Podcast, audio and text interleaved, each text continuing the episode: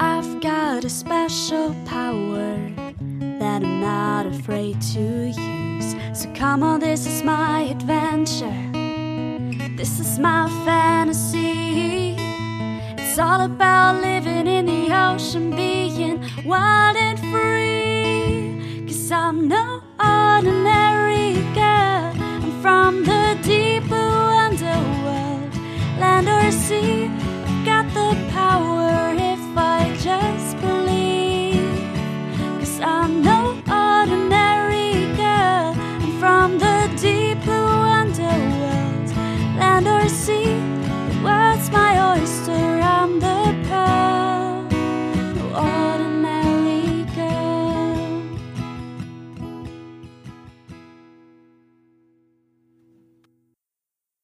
Moin und herzlich willkommen zur 13. Folge von den drei Meerjungfrauen. Hallo. Äh, ich bin Eva Und ich bin Anna. und ich weiß gar nicht, warum wir das immer am Anfang sagen. Mittlerweile müsstet ihr uns kennen. Aber na gut. Ähm, ja, es gibt heute eine neue Folge und wir haben erst ein bisschen was zu erzählen. Wir sind ein bisschen überdreht. Wie viel Kaffee hattest du heute, Anna? Zwei. Na, okay, das geht Das ja noch. ist okay, aber normalerweise trinke ich keine zwei am Tag. Also der zweite hat jetzt schon ein bisschen reingehauen. Ja, ich hatte zwei und ein bisschen Mate, aber habe dafür auch heute keinen Espresso getrunken. Also Evas Kaffeekonsum ist ein bisschen anders im Vergleich zu meinem. Ich bin da nicht so. Äh, Ja, Anna braucht nur einmal so Kaffee riechen und dann. ist Hallo. schon auf 100. hallo. Manchmal trinke ich auch Espresso, okay? Der ist nicht so lange, lange nicht so stark wie deiner, aber Naja, ähm, aber gut, ihr seht, wir sind ein bisschen ähm, am Kaffee konsumieren und Koffein konsumieren, weil wir ein bisschen was ähm, zu organisieren haben im Moment. Aber das erzählen wir euch jetzt alles. Erstmal, wir haben ein neues Logo. juhu, endlich. Nicht mehr Endlich. dieses ähm, zwölf Jahre alte Schulmädchen-Gedöns. Ich fand es gar nicht so schlecht. Naja, also man muss kurz dazu sagen, ich habe das irgendwann mal in so einer Nachtaktion kurz aufs Papier gekritzelt, weil wir ganz schnell ein Logo brauchten. Und dann fanden wir das alle total süß, aber naja, so Aber jetzt langsam. halt nicht mehr. Naja, anderthalb Jahre später war das dann so, hm, ich glaube, wir brauchen mal ein professionelleres Logo, weil das halt wirklich nur so dahin gekritzelt war von mir. Ähm, genau. Genau. Ja. Also schaut euch das mal an und wir freuen uns da über Feedback.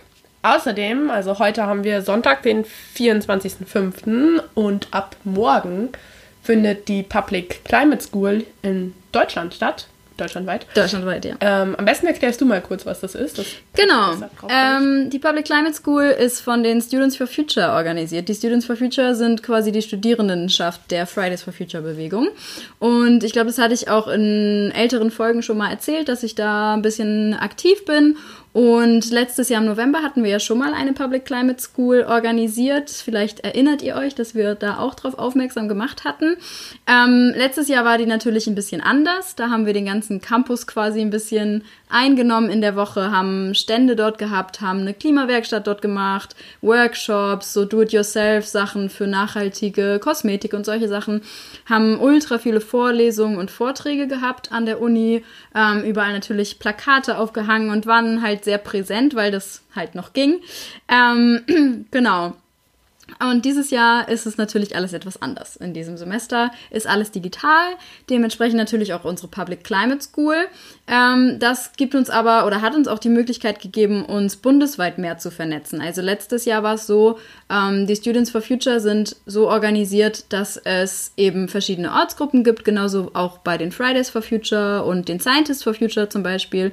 Da gibt es verschiedene Ortsgruppen in jeder Stadt, die Lust hat, sozusagen sich zu engagieren.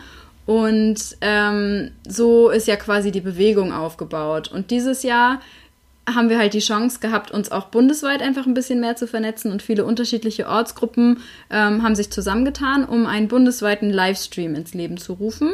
Da seht ihr ab morgen die ganze Woche bis Freitagabend durchgängig Programm. Den, das Programm findet ihr auf dem YouTube-Kanal der Students for Future Germany. Und genau, da wird einfach ab morgen, ich glaube 9.30 Uhr geht's los. Ähm, da ist das erste, ist der erste Programmpunkt und dann wirklich jeden Tag, den ganzen Tag bis abends. Abends gibt's auch so ein bisschen künstlerisches Abendprogramm, MusikerInnen, KünstlerInnen, Poetry Slams und so haben wir da auch dabei. Ähm, schaut vorbei, wir verlinken euch die Website und auch den Kanal, dann könnt ihr da nachgucken. Ähm, genau, das ist das bundesweite Programm.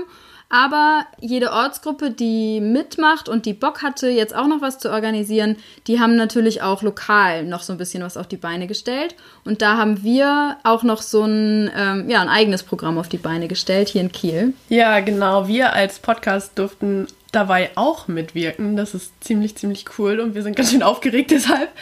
Ähm, und zwar ist es so, dass auf dem, hat die Uni, also hat die Ortsgruppe Kiel dann eigentlich auch einen eigenen YouTube-Kanal? Genau, die ah, Students okay. for Future Kiel haben einen eigenen YouTube-Kanal, den verlinken wir euch natürlich auch. Denn dort könnt ihr uns dann am Mittwochabend um 20.30 Uhr finden zu unserem Klimapub-Quiz. Genau, Anna und ich haben uns überlegt, ähm, wie kann man was Cooles auf die Beine stellen, was vielleicht auch noch so ein paar andere Wissenschaftskommunikatoren mit einbindet oder auch einfach vorstellt oder einfach andere Quellen, auf denen man sich ganz gut informieren kann, aufzeigt ähm, und andere Formate. Und dazu haben wir ein kleines Quiz erstellt. Also natürlich kein richtiges Pub-Quiz, weil die ganzen Bars sind ja leider momentan noch geschlossen. Ähm, aber wir wollen das Ganze so ein bisschen so aufziehen und dann könnt ihr euch einfach eure Limo oder euer Bier greifen und euch das Quiz mal angucken und versuchen, ob ihr das lösen könnt. Und am Mittwoch präsentieren wir euch dann um 20.30 Uhr die Lösung und gucken uns das gemeinsam mal an. Ähm, die Fragen findet ihr tatsächlich jetzt schon online ähm, und zwar auf unserer Webseite äh, www.die3meerjungfrauen.de. Oben rechts ist so ein Reit Reiter, da steht äh, Klima-Pub-Quiz oder so. Ja. Das, man kann es eigentlich nicht übersehen und da könnt ihr dann draufklicken und die Fragen runterladen. Genau, und dann könnt ihr euch die schon mal vorher angucken und am Mittwoch bereitstehen mit den Lösungen. Und dann können wir sehen, ob ihr die richtige Lösung gefunden habt. Genau, wir freuen uns auf jeden Fall schon mega. Mega. Ähm, ja, was gibt es noch zu erzählen? Vielleicht, was ist so Updates aus unserem Leben gibt. Wir dürfen nämlich wieder ins Labor tatsächlich. Juhu! Natürlich nur alleine und mit Maske, wenn man doch mit mehreren Personen da ist.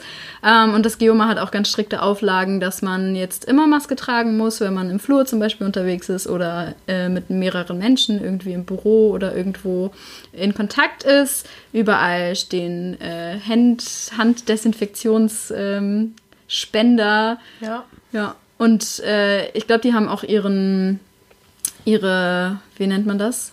Äh, wie nennt man denn das? äh, das Gebäudemanagement hat auch quasi mehr ähm, Säuberungen eingeplant. Ja, es wird ah, jetzt jeden Tag, jeden Tag ganz äh, gründlich quasi werden alle Gebäude ja. gereinigt. Um, ja. Dabei muss man sagen, es sind generell viel weniger Leute ja. dort auch unterwegs. Also die, erstmal die ganzen Studenten sind nicht da, natürlich, die lernen von zu Hause aus. Ähm, wenn Leute im Büro sind, dann dürfen die, glaube ich, nur alleine im Büro sein, wenn ich das richtig weiß. Ja. Und im Labor ist es auch so geregelt, dass man da drin alleine sein sollte, wenn es nicht anders geht, weil ein Betreuerin zum Beispiel jemand anderem was zeigen muss oder so. Dann müssen beide Maske tragen, Abstand halten und so weiter und so weiter. Ja. Also für mich konkret bedeutet das, wenn meine Betreuerin der Masterarbeit mir was zeigen will, dann sitzen wir da beide, wenn es blöd läuft, zwei Stunden mit Maske. Ähm, und generell muss man sich auch an einen Schichtplan halten, einfach miteinander koordinieren, wer geht wann ins Labor und so weiter und so weiter. Und ich muss sagen, als ich das erste Mal letzte Woche wieder im Labor war, war es schon fast ein bisschen gruselig, weil alle mit diesen Masken rumliefen und ja. wenn die dann noch einen Kittel anhaben, die Leute, dann erkennst du die ja fast gar nicht mehr. Ja, auf jeden Fall. Ja. Ja, ich bin ja schon seit zwei Wochen jetzt wieder, glaube ich, im Labor. Ähm, Genau, und auch jeden Tag von morgens bis abends, weil ähm, in dem Labor, wo ich arbeite, ähm, im Moment niemand anders rein muss oder halt eher so sporadisch Menschen rein müssen. Und dann kann man das ganz gut koordinieren. Ähm, genau, und da bin ich dann jeden Tag und extra hier so meine Proben vor mich hin. Das dauert aber auch noch ein bisschen. Also ich bin da bestimmt auch noch ein paar Wochen im Labor zugange, bis ich dann irgendwann auch meine Daten anschauen kann. Ja. Genau. Ich hoffe, ich habe nächsten Monat schon meine Daten. Also so in vier Wochen. Ja. Ich weiß nicht, mein Professor ist ziemlich zuversichtlich, dass ich noch Ende August abgebe. Mhm. äh, schauen wir mal, wie das läuft. Genau. Aber naja, das kriegt ihr dann ja mit. Ja. Gut, ähm, wollen wir über Wissenschaft reden? Na gut. Ausnahmsweise. Willst du anfangen? Soll ich anfangen? Du fängst an. Okay. Ähm, ich dachte mir, es wird mal wieder Zeit, über Quallen zu reden. Juhu! Natürlich. Ähm, erstmal habe ich, du kennst doch auch diese alle Kinderwitze, ne? Ja. Es gibt ja auch ein richtig cooles Lied von Moot Mama davon. Es gibt Ja. auch einen mit, mit einer Qualle tatsächlich, das wusste ich Echt? gar nicht. Der geht, alle Kinder flüchten aus dem Meer, nur nicht Kalle, der klebt an einer Qualle. Oh. so schlecht, oder? naja, das habe ich auf jeden Fall online gefunden und ich musste sehr lachen. Aber gut, ich fange mal an. Ähm, wir wissen ja alle, dass wir in einer Welt leben, in der sich die Umwelt immer mehr verändert und ähm, auch unter anderem wegen des Klimawandels natürlich. Und nicht heimische Arten finden dadurch auch neue Habitate und dort können sie dann das Ökosystem auch verändern oder auch eben Schaden anrichten. Darüber haben wir ja schon öfter geredet. Und genau deshalb wird es auch immer wichtiger zu verstehen, wie sich diese Arten, die eben ähm, in neue Habitate eindringen, ähm, also, also wie die sich ansiedeln, also welche Eigenschaft es denen ermöglicht, sich da dann eben fortzupflanzen und Populationen zu bilden.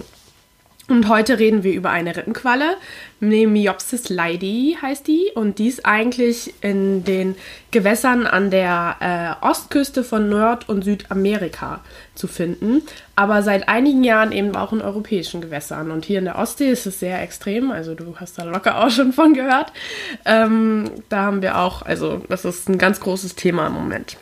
Genau, im Geomar gibt es da auch einige Forschung zu oder gab es auch Ja. in den letzten Jahren viel, viel Forschung zu. Genau, und ich war vor einem Jahr auch dem, mit dem Schiff unterwegs. Genau, vor einem Jahr war es tatsächlich. da waren wir auch in der Ostsee unterwegs und äh, da hieß es dann auch immer, ob, also welche Quallen wir finden und ob wir darauf, ähm, dass wir darauf achten sollen, die Nemiopsis zu finden. Einfach weil man die Population weiter beobachten will. Weil die nämlich ganz schön Chaos anrichten, dadurch, dass die eben ähm, heimische Arten quasi verdrängen und dadurch das Ökosystem aus dem Gleichgewicht bringen und das hat dann eben auch wieder Einfluss auf die Fischerei und so weiter und so weiter. Aber heute soll es erstmal darum gehen, wie es Mimiopsis leidi eigentlich geschafft hat, ähm, so erfolgreich hier zu sein. Also und das war eigentlich immer ein Min Ministerium. Zu viel Marco Kling gelesen. Ähm, es war nämlich immer eigentlich ein Mysterium. Ähm, weil anstatt sich Ressourcen an Nährstoffen anzufressen, bevor der harte Winter kommt, macht diese Rippenqualle das nämlich tatsächlich hier so, dass sie nochmal richtig Energie in die Fortpflanzung investiert, sodass es zu richtigen Blüten von Larven kommt, die aber gar nicht fähig sind, über den Winter zu kommen. Weil der Winter ist eben sehr lang und kalt hier und nährstoffarm und man, man fragt sich halt wieso und man ist bisher einfach immer davon ausgegangen, dass die, äh, diese Rippenqualle bisher nur so erfolgreich ist, weil sie keine natürlichen Fressfeinde hat. Aber so richtig untersucht wurde das auch noch nicht und das ist alles auch ein bisschen unklar gewesen. Jetzt ist tatsächlich so, dass ein Team um Yamile Yavidpur, ich hoffe, ich habe den Namen richtig ausgesprochen, die ähm, Assistant Professor an der äh, Uni in Süddänemark ist. Ähm, ein Team um sie haben quasi hier in der Ostsee die Populationsdynamik beobachtet und auch einige Fraßexperimente durchgeführt. Ähm, und die konnten dadurch zeigen, dass adulte Nemiopsis leidi die Blüten ihrer eigenen Nachkommen fressen. Also wir merken uns, Populationsdynamik dieser Rippenqualle kurz vor Winter, anstatt sich nochmal so richtig voll zu fressen, investieren die nochmal richtig in Nachkommen und ein paar Wochen später fressen die diese dann wieder. Und so unheimlich das auch klingt, es macht eigentlich richtig Sinn. Ähm, es ist ein ganz praktischer Nährstoffspeicher, der eben auch noch nach Beginn des Winters vorhanden ist, wenn die eigentlichen Beutetiere, die die ähm, prayen, äh, fressen, ja, Fressen, fressen ähm, schon weg sind. Und äh, das gibt den Mimiopsis leide eben ein paar Wochen mehr Nährstoffe, was ökologisch betrachtet einfach zwischen Tod und Leben entscheiden kann. Ähm, Thomas Lavson, der ist vom Max-Planck-Institut für Menschheitsgeschichte, beschreibt das Ganze so, dass man quasi die ganze Quallenpopulation als ein Organismus betrachten muss und die Jüngeren dann die Älteren in schweren Zeiten versorgen, also quasi durch den Winter bringen. Und bei Nährstoff- oder Klimastress oder anderen extremen Events, ähm, generell einfach, wenn Bedingungen herrschen, bei denen das Überleben sonst nicht möglich wäre, greifen die eben auf diese Ressourcen zurück. Und deshalb lohnt es sich halt nochmal in die Fortpflanzung so doll, bevor der Winter kommt, zu investieren, damit man ein paar Wochen später was zu fressen hat. Ähm, Quallen sind ja ziemlich alt und deshalb wirft das die Frage auf, ob Kannibalismus ein altes Merkmal ist, also in der Erdgeschichte betrachtet. Ähm, Kannibalismus allgemein wurde bisher bei über 1500 Arten erforscht, also es kann durchaus sein, dass es noch mehr sind. Da sind unter anderem Menschen, Schimpansen, Eichhörnchen, Fische und Libellen dabei. Das gilt ganz oft nur so unter Extrembedingungen, aber manchmal eben auch unter normalen Bedingungen. Und Rippenqualen sind über 500 Millionen Jahre alt, also man kann die Vorfahren bis im Kambrium nachverfolgen. Und das heißt, es ist möglich, dass dieser Charakterzug Kannibalismus im ganzen Tierreich verbreitet ist. Also dass es einfach ein Trait ist, der Überleben auch sichert von Populationen. Ähm, naja, aber allgemein muss dazu noch mehr Forschung betrieben werden. Auf jeden Fall hat Nemiopsis leidy es so geschafft, durch Kannibalismus eine ganz gute Strategie zu finden, um an neuen Habitaten, in denen sie eingedrungen sind, durch den Winter zu kommen. Indem sie nämlich im wahrsten Sinne des Wortes in ihre Zukunft investieren. Annas Krass. Gesicht ging die ganze Zeit so. Oh. Ja, weil ich äh, die ganze Zeit nur äh, an ähm, einen Podcast denken musste, den ich momentan richtig suchte, weil ich jetzt auch in das True Crime Game eingestiegen bin. Eva erzählt mir das ja schon seit Jahren gefühlt, dass ich unbedingt mal True Crime hören muss. Das habe ich aber immer abgetan, weil ich das immer, ich dachte immer, ich fände es zu gruselig oder ich würde mich zu sehr, ähm, also ich wäre zu ängstlich, weil ich zum Beispiel auch überhaupt keine Horrorfilme oder sowas gucken kann. Aber True Crime das ist, das macht so süchtig. Und ich musste die ganze Zeit ähm, an die eine Folge denken, wo es auch um einen Kannibalen ging in dem mhm. einen Podcast, den ich gerade höre, der heißt Mordlust. Ja, und ich, oh, und es ist ja, halt gut. so, ich, aber bei so Gewalttaten, dann ja. ist es ja eher durch ganz andere ähm, Dränge, die der Mensch hat, dann getrieben. Ja. So, und nicht dadurch, dass man überleben muss. Ja. Also da gibt es ja auch in der Menschheitsgeschichte, wie hieß denn noch, dieser Flugzeugabsturz, wo die sich dann auch angefangen haben, vielleicht gegenseitig zu essen oder so. Oder es gibt ja auch so dieses Gerücht, dass sie es nur geschafft haben zu überleben, weil die dann angefangen haben, die Toten quasi zu essen, wenn ich es richtig weiß. Ja, weil ich meine, also ich finde es halt so krass, dass es, es gibt ja wirklich Menschen, die, die das gerne machen möchten. Also es muss ja nicht unbedingt sein, dass sie das tun, mhm. ähm, dann auch im Endeffekt und dass sie, ne, dass es dann auch wirklich passiert. Aber es gibt halt anscheinend wirklich voll viele Menschen, die diese Fantasie haben, das gerne zu machen, dass sie gerne mal einen Menschen essen würden. Und das finde ich halt verrückt, ja. sich das zu überlegen. Ähm, weil ich halt mich auch wirklich immer gefragt habe, was ist der biologische Sinn dahinter? Wenn das, also bei einer, bei einer Spezies wie wir zum Beispiel, die ja wirklich, also wirklich alles hat, um zu überleben. Also wir haben ja wirklich, wir sind ja quasi an der Spitze von Nahrungsketten, auch wenn man ja, also wir meinen jetzt gerade hier uns genau. hier in Deutschland. Ge so, also ne? genau, also in der westlichen Welt, in der westlichen ja. Welt oder, also ich meine im Allgemeinen, wenn man, wenn man auf den Globus guckt, wenn man auf die Welt guckt, wie krass wir, also ja, auch einfach so einen krassen Bevölkerungsboom hatten, so in den letzten Jahrzehnten. Dass es mhm. ja wirklich so krass in die Höhe gegangen ist, dass man davon ausgehen kann, dass wir jetzt Spezies ähm, einfach alle Möglichkeiten haben zu überleben, sozusagen. Weil, weil wir ja oftmals der größte Feind sind für viele andere Arten. Und dann frage ich mich halt, was ist der biologische Sinn dahinter, dass man sich selber als Spezies sich selber frisst, sozusagen. Ja. Also, dass es Menschen gibt, ja. die diese, diese, dieses, diesen Drang haben, das zu tun. Das finde ich halt. Ja, ich glaube, bei Menschen kann ich das auch nicht. Also natürlich kann ich das nicht nachvollziehen. Möchtest du das so essen? im Raum? Ähm, ich glaube, das sind halt so ganz ähm, individuelle, persönliche, ja. also dass die irgendwie individuell geprägt wurden, dass diesen Drang eben halt aufkommt. Also mhm. auch so Kannibale von Rothenburg und so. Das sind ja, ja. Geschichten, die auch gerade sexuell dann irgendwie getrieben werden. Ja, genau. Ähm, aber es gibt es nicht auch manche Kulturen, wo das dann noch irgendwie so ja, mehr ja, verankert ist? Wird ja gesagt, ne? Also das ist in vielen Dschungel Tribes. Ähm, Ich will da jetzt nichts Falsches behaupten, weil ich einfach gar keine doch, Ahnung doch, davon schon. habe. also es gibt ja, es gibt ja schon einige Tribes, zum Beispiel in Papua-Neuguinea oder so im, im Dschungel, wo das, wo das beobachtet wurde von, von Menschen, die die erf erforscht haben, in Anführungszeichen. Ja, Mhm. doch. Ja. Aber es kann, glaube ich, auch so eine Krankheit verursachen, wenn ich es richtig weiß. Dessen Ja, Namen genau. ich auch vergessen habe. Genau, deshalb, deshalb finde ich das halt so, so verrückt, weil irgendwie, also ich, ich, ich frage mich, was ist der Nutzen davon? Ja, Wir überleben ja davon nicht stärker, weil wenn wir andere von uns essen und wenn es uns sogar irgendwie krank macht oder wenn es, also aber deshalb ist es ja auch als Krankheit gesehen Ja. bei Menschen, behaupte ich mal. ja, und das, Ja. was ja aber so ganz anders ist vom Tierreich, weil es gibt ja offensichtlich Organismen, die Ja. dadurch ihr Überleben generieren. Ja. Hm. Ich weiß nicht. Ich, ich kenne mich mit Menschen nicht aus. Wir kennen uns nur mit Tieren aus. Und auch nur mit Tieren im Meer. Ja, ich weiß nur, dass es bei dieser Qualle Ja. so ist. Also, ich habe es jetzt gelesen. Ähm, die Studie kam übrigens erst im Mai raus. Also, die ist super, Mhm. super aktuell. Ich verlinke die auch.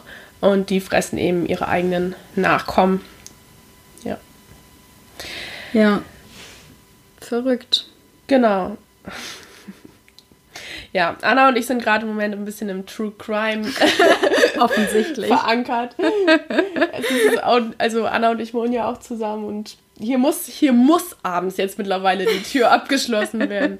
Früher war das so ein, ist schon die Tür eigentlich abgeschlossen? Mittlerweile wird das öfter gecheckt. Ja. Also Mittlerweile checken wir das, glaube ich, beide immer. Regelmäßig. bevor wir ins Bett gehen. Ja, man entwickelt da doch ein äh, etwas ja, anderes Gefühl von Sicherheit, habe ich das Gefühl. Ja. So. Manchmal denke ich mir schon, hm, ob da wohl jetzt jemand in meinem Zimmer steht, wenn kein Licht an ist. Boah, sagst du was nicht. Ja, also manchmal geht da meine Fantasie schon ein bisschen mit mir durch.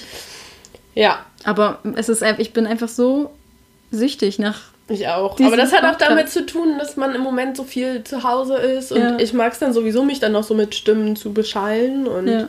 ja, wenn man dann so was Spannendes gefunden hat. Das ist ja auch wirklich spannend, ne? Ja. Man will dann halt immer wissen, wie die Fälle auch ausgehen. Ja. Verrückt. Na gut. Naja, aber wir, heute werden wir kein äh, Werbepodcast. Apropos natürlich auch unbezahlte Werbung. Äh, Mordlust wissen nicht, dass wir über sie sprechen. Ja, aber ich glaube, jeder kennt Mordlust mittlerweile. Oder viele so. Im deutschsprachigen Podcast Raum. hören, ja. Ja. schon. Jo, dann kommen wir zu meinem Thema. Und zwar, ähm, vielleicht ganz offensichtlich für Menschen, die uns bei Instagram folgen. Denn wir haben ein neues Format. Das stimmt, das haben wir noch gar nicht besprochen. Wir haben ein neues Format, der Fact Friday. Anna meinte vorhin zu mir, ich weiß nach einer Sekunde, worüber sie heute redet. Und jetzt muss ich nur Fact Friday sagen und ich weiß es sofort. Man muss dazu vielleicht auch kurz sagen, ähm, wir sind ja auf Instagram und auf Twitter. Und es ist so, dass Anna so ganz oft den Instagram-Kram macht und ich den Twitter-Kram, der fast nicht stattfindet. Genau, also Anna ist da so ein bisschen äh, in charge. Und äh, sie hat auch die ersten beiden mh, Fact Fact Fridays Fakten übernommen. Genau. Und die gingen beide um. Die handelten beide um Trommelwirbel, den tiefsten Punkt der Erde. Ähm, mich persönlich hat der Marianengraben schon immer sehr begeistert. Ähm, ich habe auch früher tatsächlich mal eine Weile überlegt, ob ich irgendwas so in die geologische Richtung oder sowas studieren soll, weil ich das super interessant finde. Ähm, bin aber auch froh, dass ich dann doch in der Biologie gelandet bin, mehr oder weniger. Ähm, Heute soll es so ein bisschen um beides gehen. Ähm, und zwar, der Marianengraben ist eine Tiefseerinne im westlichen Pazifischen Ozean. Wie wir alle wissen, ist es eben der tiefste Punkt im Meer. Ähm, der Marianengraben gehört tatsächlich zu einem System, zu dem auch der Westmarianenrücken, das Marianen-Backarc-Becken, der Marianeninselbogen und das Marianenvorarc-Becken gehört. Ähm, das ist quasi so, ja, es ist so ein, so, ein, so ein U-förmiger Bogen theoretisch, wo all diese Becken sozusagen angegliedert sind oder angesiedelt sind. Ähm, dieses System liegt nördlich von Australien und ganze 2000 Kilometer östlich der Philippinen. Wie gesagt, eben im westlichen Pazifischen Ozean. Ähm, Genau, und er liegt östlich der zu den Mikronesien gehörenden Inselkette der Marianen, die nach Maria Anna von Österreich benannt wurden. Sie war zwischen 1649 und 1665 Königin von Spanien. Genau, aber ist in Österreich geboren, aber ist dann irgendwie spanische Königin, Königin geworden. Ich habe mir das nicht so ganz angeguckt, denn heute soll es sind, ja... Wir sind ja auch kein Geschichtspodcast. Genau, ne? heute Also- soll es um den Marianengraben gehen. Genau, fand ich nur spannend. Ähm, dass auch Spanien schon mal eine Königin hatte, das fand ich auch spannend. ähm, genau, und der Marianengraben ist an seiner tiefsten Stelle 11 Kilometer tief, sogar etwas mehr als 11 Kilometer, und er ist 2500 Kilometer lang. Ähm, an diesem Punkt schiebt sich die pazifische Platte unter die philippinische Platte und so ist eben auch der Graben entstanden. Der Graben hat verschiedene Tiefs, ähm, die alle zu unterschiedlichen Zeiten in der Geschichte entdeckt wurden. Und zwar gibt es da einmal das Vityas-Tief. Das wird heute als eben der tiefste Punkt benannt. Man ist sich aber auch nicht ganz sicher, ob die Messungen damals so korrekt waren. Ähm, es wurde 1957 erstmalig entdeckt von einem sowjetischen U-Boot und sie haben eben gemessen, dass der 11,034 Kilometer lang sein soll, äh, tief sein soll. Das Challenger-Tief wurde etwas früher schon entdeckt, 1951. Ähm, dort wurde es auf 10,899 Kilometer gemessen. Das wurde aber später revidiert, also jetzt auch gerade erst vor ein paar Jahren. Ähm, es ist ganze 10,928 Kilometer tief. also fast 11 Kilometer tatsächlich. Mm, 1960 stiegen der Schweizer Jacques Picard und der US-Amerikaner Don Walsh in das Trieste Tief ab, eben mit dem Tauchboot Trieste, daher auch der Name. Genau, das ist auch fast 11 Kilometer tief. Und dann gibt es noch das Sirena-Tief, ähm, über das aber gar nicht so viel bekannt ist. Das ist 10,7, also knapp 10,7 Kilometer tief. 2012 drang dann der, ähm, also ein Filmregisseur und ein Filmproduzent, James Cameron, ich glaube, er ist Kanadier, ähm, mit einem U-Boot oder mit dem U-Boot Deep Sea Challenger in das Challenger tief ab. Damals war er eben dann der dritte Mensch, der so tief gekommen ist. Ähm, was ich ziemlich bezeichnend finde, weil zwischen 1960 und 2012 niemand anders gewagt hat, dort runterzugehen. Fand ich irgendwie Warte, spannend. 1960 bis 2012. Ja. 52 Jahre. Ja. Okay. Genau. genau. Und äh, erst kürzlich, im April 2019, erreichte der Amerikaner Victor Vescovo eine neue Rekordtiefe von wirklich knapp 11 Kilometern. Die anderen sind immer so auf 10, irgendwas äh, runtergegangen. Ähm, und er ist damit der vierte Mensch erst, der dort runtergegangen ist in einem U-Boot. Fand ich spannend. Ähm, ja, hätte ich auch nicht gedacht. Und zu dem, ähm, zu der Exkursion sozusagen von James Cameron 2012 gibt es einen Film, der nennt sich äh, Deep Sea Challenge. Ähm, da habe ich mir mal den Trailer, also ich habe den Film selber auch nicht gesehen, aber ich habe mir den Trailer angeguckt. Das klingt ganz spannend, natürlich auch für MeeresbiologInnen, weil ähm, man da halt wirklich auch einfach Filme sieht und einfach Ausschnitte sieht aus dem Material, was er dort unten gefilmt hat. Aber ist das so eine Doku oder ist das so richtig als Geschichte aufgebaut? Weiß ich nicht so ganz. Ah, Also okay. es ist natürlich amerikanisch. Also es ist von National Geographic Amerika. Es ist sehr spannend, also sehr dramatisch, Ah, okay, wie ja. amerikanische Filme halt aufgemacht sind. Man kann es sich vorstellen. Genau, aber fand ich ganz cool, weil halt die Bilder einfach krass sind. Ja. Genau. Ähm, was man aber auch dazu sagen muss, ähm, tatsächlich wurde mit einem Schiff, mit der HMS Challenger 1875 auch schon über der Stelle quasi gemessen. Ich weiß nicht ganz genau, wie die das gemacht haben, ähm, aber damals sind sie tatsächlich in dem Challenger-Tief nur auf eine Tiefe von 8,1 Kilometer gekommen. Man kann sich also vorstellen, dass das nicht ganz genau war. Ähm, genau, und danach wurde das halt immer weiter verbessert und wie gesagt, 1960 sind die ersten Menschen dort runtergekommen. Ähm, was wir uns jetzt natürlich, oder was ich mich gefragt habe, was lebt dort unten eigentlich? Man kann sich vorstellen, dass dort natürlich unzählige Mikroben leben.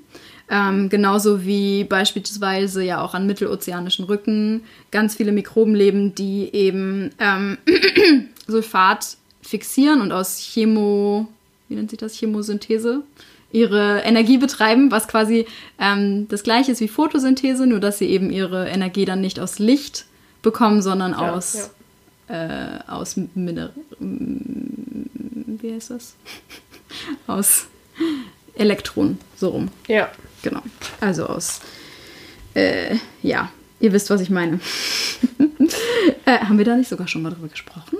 Ja, Ja, ne? äh, ich habe doch über diese Unterwasservulkane mal geredet. Genau. Ich glaube, das war in der in der in dem Adventskalender, wenn ich es noch richtig weiß. Da habe ich über, über die- Hydrothermalwürmer Genau, geredet. über die Würmer, ja. Genau. Ähm, und über extremophile Genau. äh, Tiere einfach. Genau. Ähm, genau, was dort noch lebt, beziehungsweise alle meine Infos kommen jetzt tatsächlich ähm, aus, diesem, aus dieser Exkursion, die James Cameron dort damals ähm, gemacht hat, weil er da halt am meisten Bildmaterial gesammelt hat. Ähm, was gefunden wurde, sind viele verschiedene gelatinöse Lebewesen tatsächlich, die anscheinend sehr angepasst sind. Ähm, Seegurken hat man dort gefunden, aber riesengroß, was ähm, ja auch zur ökologischen Theorie passt, sozusagen, dass man sagt, je tiefer man geht im Tief, in der Tiefsee, desto größer werden die Organismen. Ähm, Ja, Genau. also man sagt, glaube ich, also je tiefer man geht, entweder sind die super, super, Super, klein genau, oder, oder super, super groß, ne? Ja. ja. Genau. Ähm, und viele Krabbenartige, also Amphipoden, auch sehr viele. Ähm, aber alle ganz anders, als man sie sich quasi vorstellen würde oder anders, als man sie kennt aus oberflächennahen Gewässern. Was dort auch gefunden wurde, ähm, ist Mikroplastik. Aber das habt ihr vielleicht tatsächlich schon gehört, weil das ist 2018 ganz groß in den Medien gewesen, dass auf der, ja, im tiefsten Punkt des Meeres schon Mikroplastik angekommen ist. Was man sich halt auch erstmal klar machen muss, denn der Pazifik ähm, ist irgendwie, ist am Ende dieser, dieser, dieser Kette, was man ja immer so, so in Anführungszeichen sagt, des, ähm, des Stroms von Wasser um die Erde, also im Ozean, wie quasi das, das Wasser um die ganze Erde einmal strömt und alle Ozeanbecken einmal erreicht. Und der Pazifik ist dort eben am Ende sozusagen, denn das, ähm, das neu geformte Wasser ist, ähm, oder äh, wie nennt man das? Wird eben im Nordatlantik neu geformt, größtenteils. Und bis es dann im Pazifik landet, dauert es ultra lange. Ähm, und generell so diese, die, die Strömungen im Wasser sind ja oftmals sehr langlebig. Oder einfach lange. Ja, dauern genau. lang. Also das Ganze ist wie bei so einem Fließband, kann man sich das Ja. vorstellen. Und das ist nicht, also es ist nicht chaotisch, wie das Wasser im Meer Genau. hin und her fließt. Und das Wasser im Pazifik ist eben am ältesten und kann dadurch wahrscheinlich auch am meisten äh, Partikel akkumulieren, oder? Ja, genau. Und ähm, man muss sich halt auch klar machen, irgendwie, dass es so fernab von jeglicher Zivilisation ist, weil das halt mitten im Pazifik ist, wo nur Inselgruppen sind. Also Australien und auch Asien sind halt ultra weit weg. Und wie dann quasi bis dorthin Mikroplastik gelangt ist, finde ich ganz schön krass. Ja, das ist ganz schön traurig. Ja, das war jetzt ein trauriges Ende von meiner, von meiner Geschichte. Aber äh, wie gesagt, das ist vielleicht auch schon bekannt. Also mir, ähm, ich habe mich daran dann erinnert, dass das damals, damals, vor zwei Jahren, Aber es groß in den ging schon so ein bisschen durch die Medien. Ja. Ne? Ja. Ja, ich glaube, Mikroplastik ist so ein Ist halt Problem, auch ein- ne? Was, was noch nicht so. Es ist, das Problem ist, es ist halt auch einfach gar nicht erforscht, was Ja, genau. das auch für uns auf, für Einflüsse hat, aber auch generell für das Ökosystem mehr. ja. Ja, ist schon, ist schon traurig. Wir müssen mal eine Folge zu Mikroplastik nur machen. Ähm, woran ich gedacht habe, bei Marianengraben tatsächlich, es gibt ein Buch, das heißt Marianengraben, das ist dieses Jahr neu rausgekommen von Ah. Jasmin Schreiber. Okay. Und ähm, oh, das wollte ich mir die ganze Zeit kaufen. Vielleicht ma ich habe es nämlich noch nicht gelesen. Ich wollte mir das jetzt die ganze Zeit holen und habe es noch nicht geschafft. Vielleicht mache ich das nächste Woche mal, dann kann ich nämlich darüber berichten bei unserer nächsten Folge. Ähm, da geht es nämlich auch um eine Meeresbiologin, wenn ich das richtig weiß, Ah, okay. die unter psychischen Problemen leidet. Also ich glaube, sie hat Depressionen und sie meint, sie stellt sich ihre Depression immer wie einen Marianengraben vor. Also von so einer Schicht bedeckt. Also ich weiß, ich hoffe, es stimmt, weil, wie Mhm. Ja. gesagt, ich habe es nicht gelesen. Ähm, von so einer ganz großen Schicht bedeckt, bis wieder Sonne scheint, weil im Marianengraben ist es ja auch einfach duster. Dunkel, ja. Dunkel. Und Genau. die, ich fand, das war eine ganz, ein ganz gutes Bild, was Jasmin Schreiber da gefunden hat. Ja, aber auch spannend. Was ich immer Leute frage, ne, ist, wenn sie die Wahl hätten, würden sie eher zum, ähm, zur ISS, also zur Internationalen Raumstation, reisen oder quasi in Marianengraben? Definitiv Marianengraben. Marianengraben, oder? definitiv. Auf, also definitiv. Aber das wollte ich auch schon immer. Ich fand den so schon früher so spannend einfach, was dort unten leben muss, was. Ich finde das so krass. Und jetzt, wo, wo ich mir halt so ein bisschen die Bilder angeschaut habe, die James Cameron damals geschossen hat, Mhm. das ist so krass. Ich finde das so verrückt. Ich gucke mir das auch gleich mal an. Ja. Es ist wirklich verrückt. Ja. Sehr spannend. Ja, Richtig spannend. Cool. Ähm, ja, kommen wir zu unserem Struggle. Jetzt schalten wir mal kurz zu Mike, weil letztes Mal haben wir ja schon ein bisschen über Online-Learning geschnackt. Und äh, Mike, unsere dritte Meerjungfrau heute, nicht nur heute, schon des Öfteren. schon des Öfteren, man kennt ihn schon, ähm, der hat das Ganze aus einer anderen Perspektive mitbekommen, das Online-Learning. Ich weiß nicht, Mike, am besten kannst du, glaube ich, selbst erzählen, was du gemacht hast. Du warst Tutor oder wie muss man sich das genau vorstellen? Ja, moin erstmal. Äh, genau, ich war Tutor in einem Praktikum in aquatischer Ökologie und äh, das war vor Ostern noch, das war auch schon online und bin jetzt Tutor in der Mathematik. Und auf welcher Plattform trefft ihr euch da? Also, wie nutzt ihr das? Ähm, ja, wir haben von, äh, von der Universität Oldenburg aus haben wir eine Plattform, die heißt Big Blue Button. Die wird wahrscheinlich nicht nur die Uni Oldenburg benutzen, sondern auch andere Universitäten. Genau, und da treffen wir uns und da findet das Ganze dann statt. Ist das wöchentlich oder wie kann man sich das vorstellen? Ja, das Mathe-Tutorium findet einmal wöchentlich statt, wo man dann das Tutorium hält, was ähm, ja durch das, ähm, dadurch, dass es einfach online ist, das Format sehr mh, anders ist als ein normales Tutorium, weil ein normales Tutorium ja viel davon lebt, dass man interagiert mit den Studierenden als Tutor und dass man nicht den einfach quasi 90 Minuten Frontalunterricht gibt und quasi nochmal eine Vorlesung macht, sondern dass man zusammen irgendwie etwas erarbeitet, was halt im Online-Format bis jetzt auf jeden Fall noch nicht so geklappt hat. Okay, wie, wie viele hast du da? Vielleicht, wie kann man sich das vorstellen? Und seht ihr euch auch oder macht ihr das nur über Mikro oder? Äh, genau, also bei mir im Mathe-Tutorium sind ähm, 20 Leute, die haben ihre Kamera nicht angeschaltet. Ähm, einfach auch, weil das sonst das, Netz, das Netzwerk überlassen würde. Ich habe meine Kamera auch nicht angeschaltet, weil das eigentlich, ja, muss nicht sein.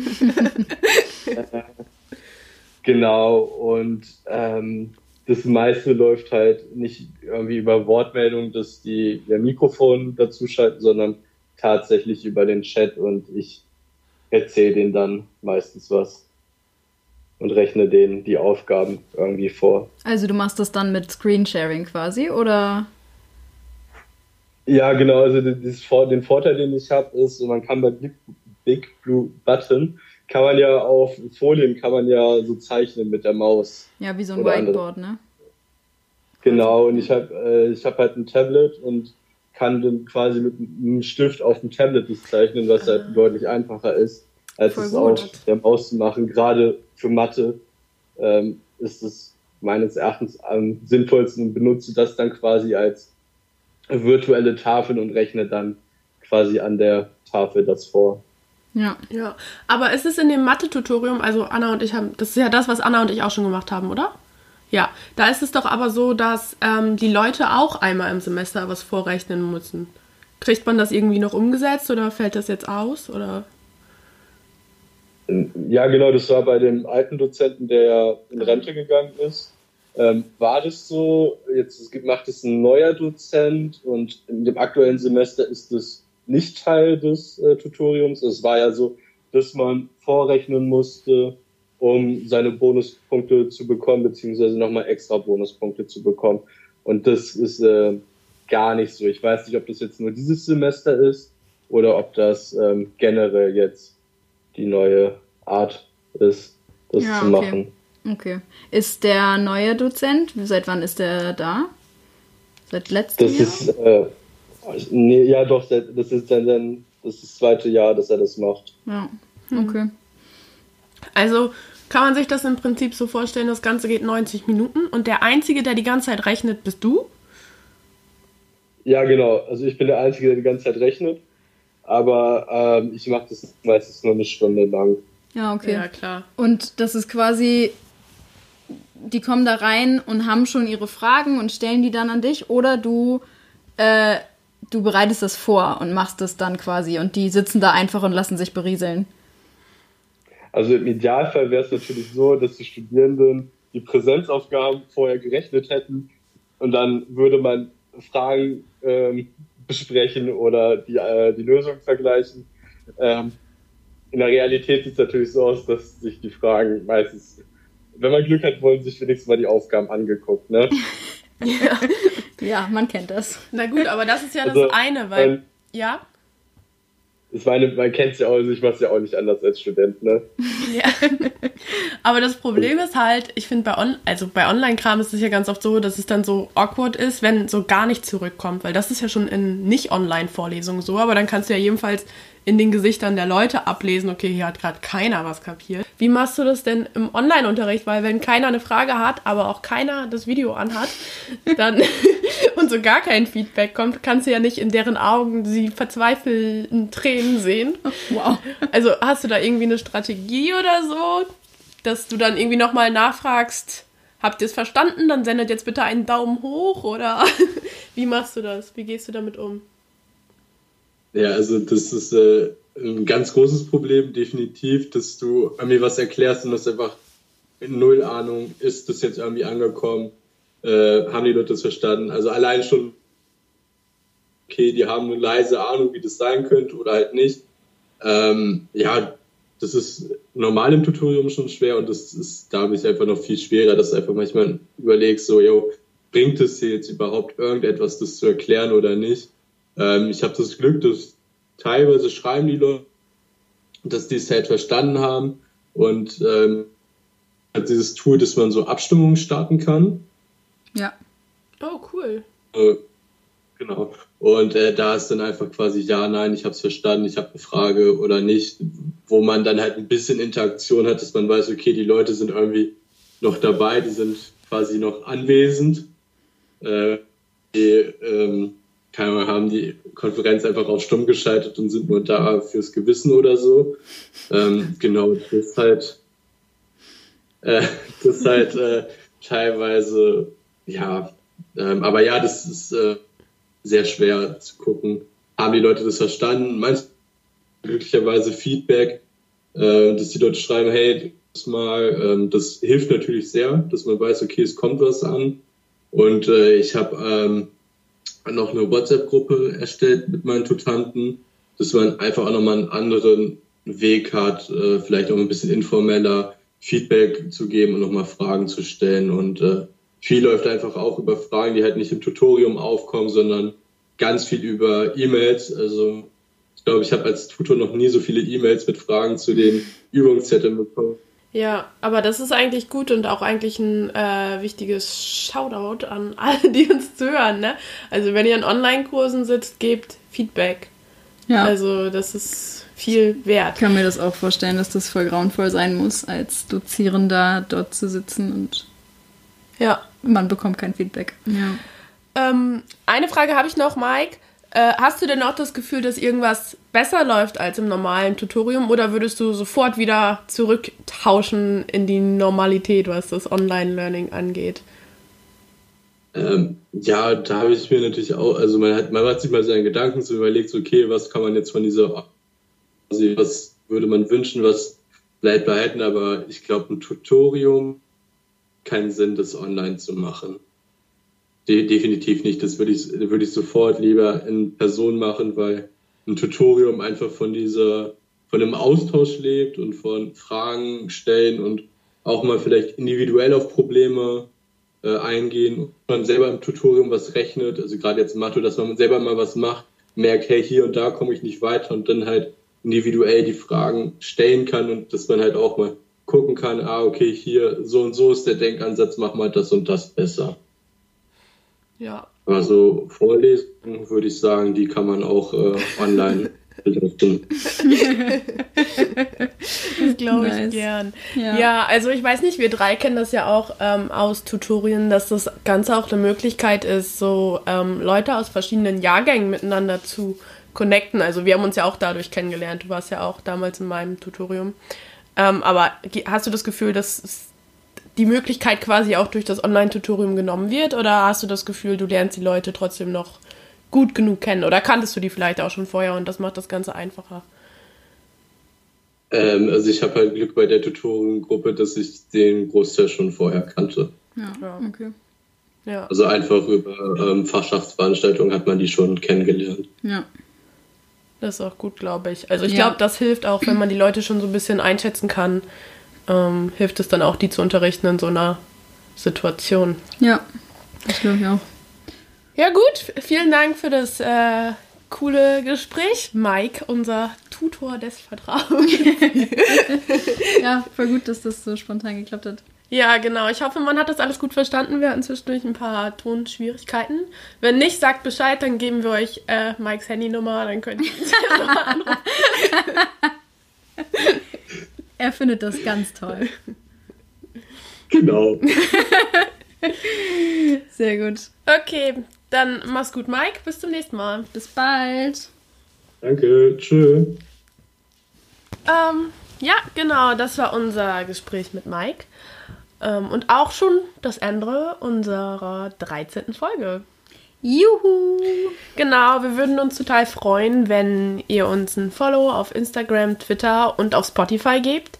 Das wäre super. Wir freuen uns auch super doll über iTunes-Kommentare. Damit würdet ihr uns richtig, richtig helfen. Ähm, ich glaube, vielen ist das gar nicht bewusst, wie doll das einen hilft. Genau, weil wir dann halt auch einfach besser gesehen werden von Genau. anderen Menschen durch die tollen Algorithmen, die da existieren. Genauso auch bei Instagram. Wenn ihr unsere Posts kommentiert und liked und so, dann kommen wir halt immer weiter nach oben im Feed von Menschen, die uns Ja. folgen und auch in dem, äh, ja, was ist für dich äh, special gemacht von Instagram? Ihr kennt diese Suchfunktion da. Ja, genau. Und generell freuen wir uns auch einfach mega. Mega, natürlich, also, klar. Das ist immer so ein bisschen abstrakt, weil man gar nicht weiß, dass die Leute einen hören und Ja, dass dann genau. wirklich Leute dahinter sind, die uns existieren und die uns dann auch Nachrichten schreiben. Wir kriegen jetzt ja auch öfter Nachrichten. Das Ja. ist ein super cooles Gefühl. Es ist mega cool. Und ja, auf jeden Fall, wir freuen uns immer, wenn ihr, wenn ihr uns schreibt und uns auch schreibt, dass ihr uns gerne hört oder wo ihr uns hört, wann ihr uns hört. Genau, was oder Fragen war. habt zum Ja. Studium, das kriegen wir auch öfter mal. Ja. Das ist ziemlich, ziemlich cool. Und wir ho- hoffen, dann können wir euch auch immer weiterhelfen. Genau. Ähm, genau, macht das bitte und vergesst nicht diesen Mittwoch am 27. Mai um 20.30 Uhr, wir posten dann auch nochmal den Link überall, wo es geht und auf unserer Webseite, ähm, ist unser kleines Pubquiz. Die Fragen findet ihr auf unserer Webseite und wenn ihr die löst mit Freunden zusammen, dürft ihr das zum Beispiel auch gern posten und uns markieren, das wäre cool. Ja. Und sonst Ja. Sonst sehen wir uns das nächste Mal, hören wir uns das nächste hören Mal. uns das nächste Mal. Tschüss! Tschüss.